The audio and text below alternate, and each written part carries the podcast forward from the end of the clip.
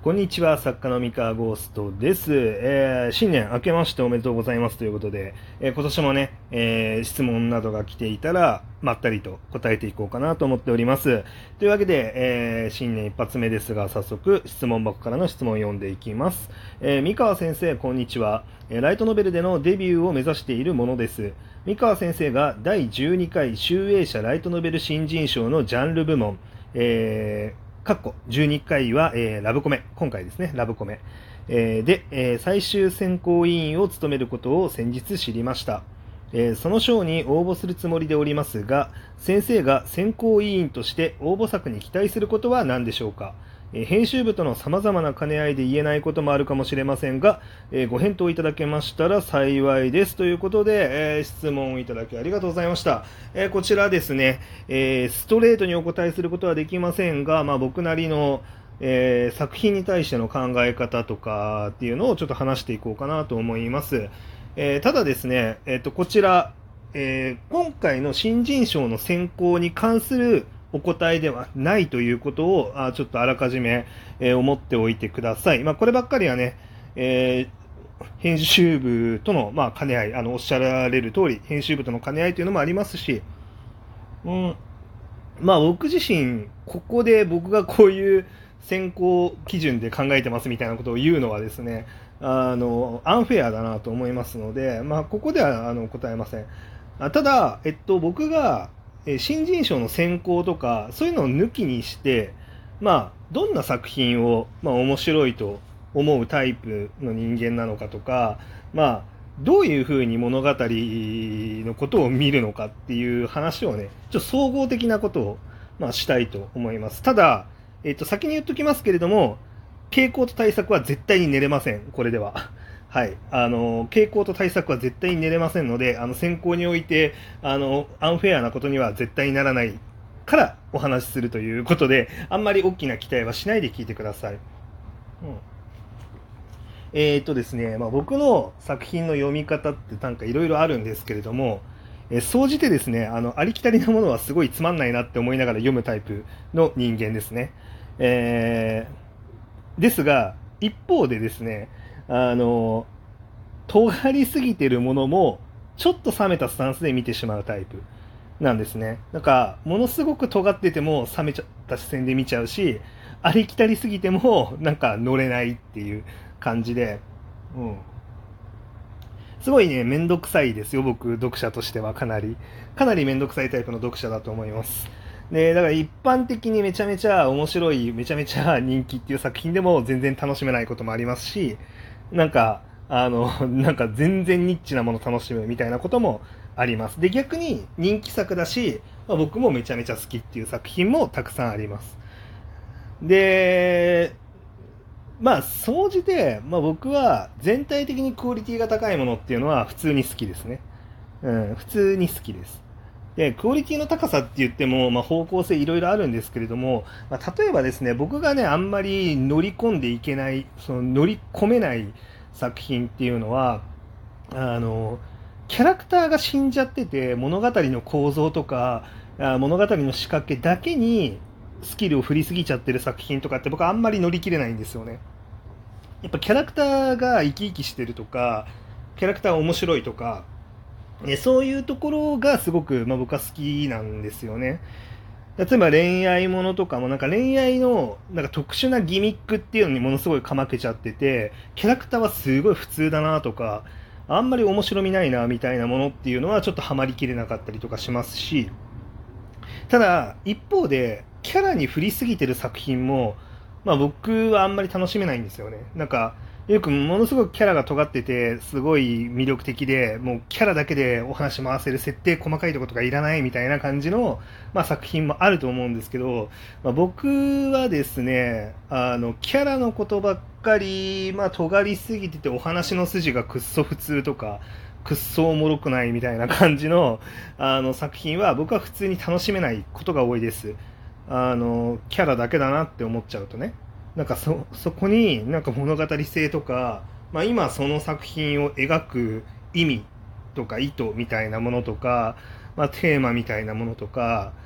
何かキャラ以外のところでも、えー、芸がある。ものでないと、まあ、ちょっと僕は楽しみきれないっていうのはありますね。で、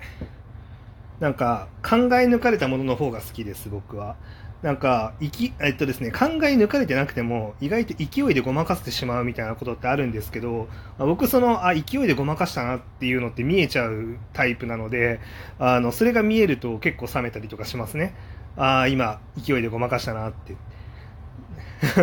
みたいな。うん。とか、まあそうですね。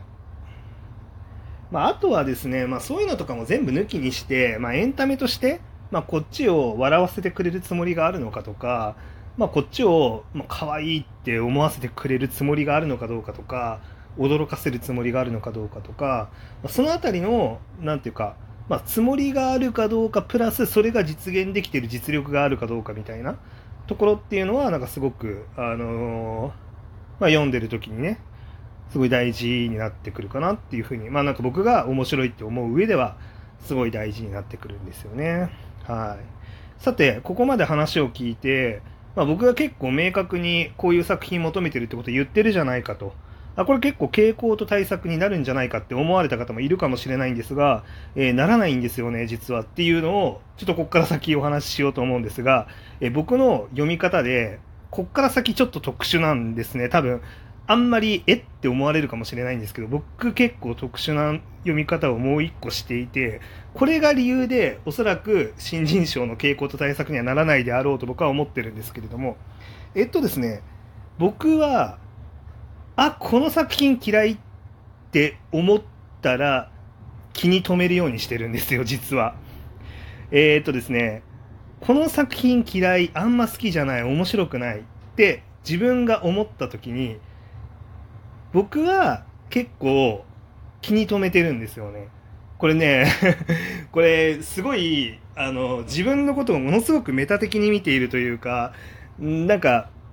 ちょっと変変だとは思うんですけどあの僕あれなんですよ直感で嫌いって思ったものにあの後からめちゃめちゃ好きになる可能性があるんですよねであのこれすごく自分の多分性格性格なのかあの人間の特性なのかちょっとわからないんですけれどもどうやら、まあ、結構その僕の中でなんか知らないけどあちょっと嫌だなとかちょっと嫌いだなっていうあのトリガーがこうかこうなんかね引かれた時引かれるものっていうのが、まあ、たくさんあるんですけれどもえっとですね、まあ、そういった作品で人気作も結構あるんですよ。すごい人気作なんだけど、まあ、なんか読んでみると、うん、これなんか直感的に自分あんまり好きじゃないなみたいな、まあ、作品っていうのがあって、まあ、で、だけど、ちょっとそこで一歩、まあ、踏みとどまって、いや、まあでも、あの、人気だしなっていう理由で、ちょっとその嫌いっていう感情をね、あの、一回寝かせて、あのちょっと時間を置いてみるみたいなことをするんですよね。でそしたら、あ、これ結構、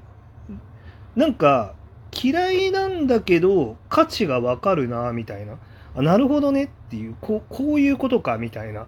のを、後からすごい理解して、で、あの、1年、2年経つと気づいたら好きになってるみたいなことがあり得るんですよね。結構あるんですよ。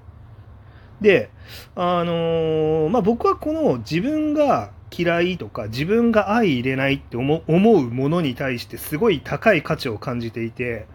あのー、これ僕が多分、まあ、今10年ぐらい作家や続けてるんですけれども、なんか僕の作風結構広いなっていう風に感じる読者さん多いと思うんですね。まあ、何せあの、頭脳バトルやってファンタジー、あの、ポストアポカリプスやってファンタジーやって、で、ね、えー、イチャウザラブコメやって、しっとりした恋愛ものやって、みたいな感じで、ものすごい作風広いよねって思ってくれてる人多いと思うんですよね。でもこれ多分なんですけど、僕がこういう直感的に嫌いだなって思ったものを、あの、後から自分の脳みそをあの変換して、あの、かん、なんだろう、好きな方向に寄せることができる。その、っていうか、自分の知らなかった価値を受け入れることができるっていう、まあ、そういう特性があるから、まあ、多分あの作品が 作風が広いんだろうなっていうふうに、まあ、なんとなく自分では思ってるんですけれども、えーと、この特性があるので、まあ、おそらくなんですが僕はこの新人賞の作品も、なんか直感的に嫌いだなとか、直感的に面白くないなみたいな。あまあ、面白くないなは、まあ、あんまり覆んないかもしれないんですけど、あの、嫌いだなとか苦手だなみたいな。うん。この面白さよくわからんなみたいな、えー、ものを、僕はあえて、ちょっと一回寝かせてね、気分を。あの、もう一回見て、あ、これはいいかも、実はいいのかもしれんみたいな 感じで、え高く評価する可能性があります。なので、えー、僕が何を嫌うのかっていうのは、あの、わからないんですよね、多分。僕が嫌いなものって多分計算で作れないんですよ。あの、計算で作られたような僕が嫌いそうなもの、つまり単純に面白くないとか、そういうのは普通にさすがに、あの、後からも好きにならないです。要は、全力で作られたもの、その作家さんが全力で作って全力でいいと感じて、まあ、作ったものっていうのが、まあ、そのベクトルの方向性が僕と全く噛み合わないから苦手とか、えー、嫌いっていう感じに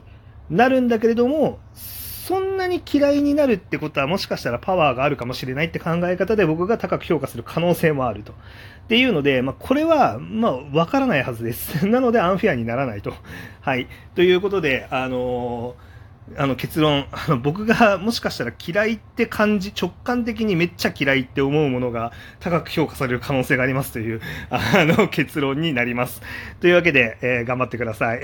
まあ、はい。というわけで、あまあね、本当楽しみにしておりますので、えー、新人賞、あの、皆さんね、まあこれ聞いてる方以外にも、あの、の原稿もですけど、楽しみにしてますので、ぜひ、どしどしご応募ください。それでは。